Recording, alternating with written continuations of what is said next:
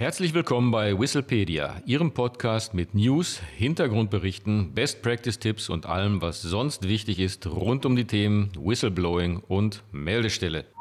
Auf geht's! Hallo und herzlich willkommen zu einer neuen Ausgabe von Whistlepedia. Hier sind wieder Adrian König und Martin Walter. Heute geht es um interne Meldestellen und die Rückmeldung an Whistleblower. Ob ein Whistleblower oder eine Whistleblowerin eine Rückmeldung nach einem Hinweis erhalten sollte, darf nicht spontan oder gar zufällig entschieden werden. Hierüber muss sich das Unternehmen oder die Dienststelle im Vorfeld Gedanken machen. Die Frage, ob ein Whistleblower auf seinen Hinweis von der internen Meldestelle ein Feedback erhalten soll, ist nicht einfach zu beantworten. Es gibt gute Gründe, die dafür sprechen und ebenso gute Gründe, die dagegen sprechen ein Feedback kann natürlich nur erfolgen, wenn der Hinweis nicht anonym bei der internen Meldestelle abgegeben worden ist oder wenn die hinweisgebende Person den Hinweis anonym mittels eines webbasierten Systems mit Feedback-Funktion abgegeben hat. Befassen wir uns zunächst einmal mit den Gründen, die für eine Rückmeldung an den Whistleblower oder die Whistleblowerin sprechen. Einen Hinweis auf Fehlverhalten abzugeben, ist in den allermeisten Fällen keine Sache, die beiläufig erfolgt. Es bedarf vielmehr eines gewissen Mutes, dies zu tun. Und äh, der wohl häufigste Grund für die Hinweisabgabe ist es, einen Missstand aufzuzeigen und dadurch Verbesserungsmaßnahmen zu initiieren. Es liegt in der Natur der Sache, dass die hinweisgebende Person im weiteren Fortlauf wissen möchte, ob der Hinweis zutreffend war und ob der Hinweis helfen konnte, die Situation zu verbessern.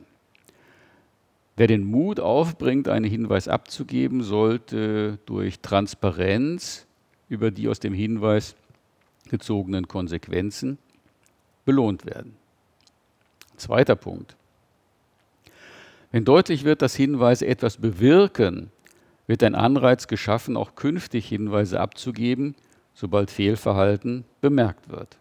Und ein dritter Punkt, das Hinweisgeberschutzgesetz, das seit dem 27.07.2022 in einem Entwurf der Bundesregierung vorliegt, sieht in Paragraph 17 eine Rückmeldung durch die interne Meldestelle an die hinweisgebende Person explizit vor.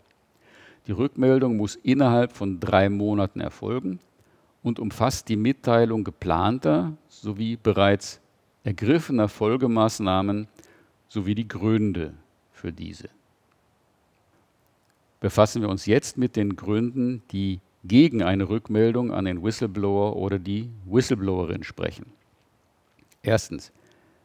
Ebenfalls in 17 des Hinweisgeberschutzgesetzes sind die Fälle aufgeführt, in denen eine Rückmeldung durch die interne Meldestelle an die hinweisgebende Person nicht erfolgen darf. Dies ist erstens der Fall, wenn interne Nachforschungen oder Ermittlungen erschwert oder unmöglich gemacht würden. Zweitens ist dies der Fall, falls die Rechte der Personen, die Gegenstand einer Meldung sind oder die in der Meldung genannt werden, beeinträchtigt würden. Zu denken ist hier etwa an datenschutzrechtliche Aspekte. Und ein zweiter Punkt, der gegen eine Rückmeldung spricht. Im gesamten Prozess der Hinweisabgabe und Hinweisbearbeitung ist Vertraulichkeit ein hohes Gut. Je weniger Personen in diesen Prozess eingebunden sind, desto eher kann Vertraulichkeit gewährleistet werden.